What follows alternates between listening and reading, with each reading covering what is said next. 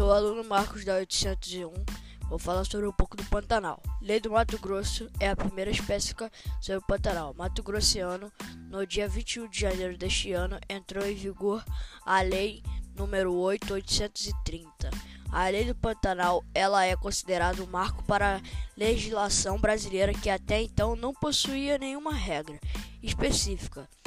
É, é condizente, condizente com as peculiaridades da planície pantaneira, a lei do Pantanal cria uma política de gestação para a Bacia do Alto Paraguai e Mato Grosso baseado na proteção e preservação dos recursos naturais. Ali existem as ações apresentadas pela lei limita-se à planície alegável da BAMP Bacia do Alto Paraguai. Para, para a coordenadora do, do ecossistema da Secretaria do Estado do Meio Ambiente, SEMA Gabriel Priante, o Pantanal é ecossistema frágil que deve ser tratado de uma maneira diferente. No entanto, não existia nenhum, não existia nenhum em nível de federal nem estadual uma legislação que regesse sobre esse ecossistema específico de grande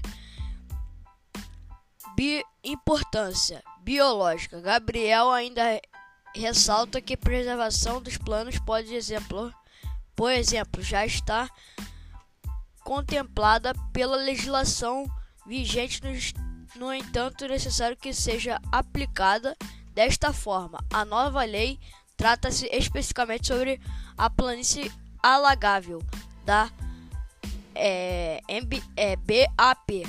É, Bacia do Alto Paraguai. A lei, de, a lei é de grande importância para a política de gestação do Pantanal Mato Groense, porque define da, de maneira clara e que permite é que é permitido é que é proibido dentro dos limites do ecossistema. Algumas, algumas questões da nova lei bastante inovadoras é o caso da definição pelo artigo 7, pelo artigo 7 das áreas de preservação permanente em planície legável de BAP.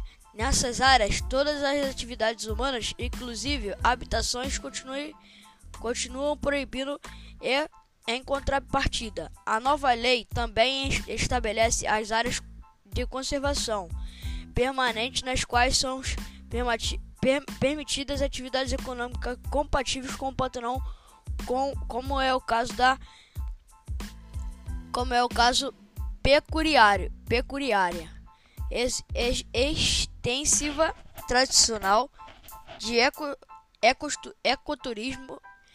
Priante aponta que a lei legalizar as atividades compatíveis com essas áreas permitindo o uso sustentável dos recursos naturais. O objetivo da lei é promover a preservação dos bens, dos bens ambientes e a recuperação de qualidade ambiental visando assegurar a manutenção de sustentabilidade e o bem-estar de população envolvida. Para o Gabriel Priante, um desafio complexo nos estados, sendo pioneiro com iniciativa. Foi isso, galera. Obrigado.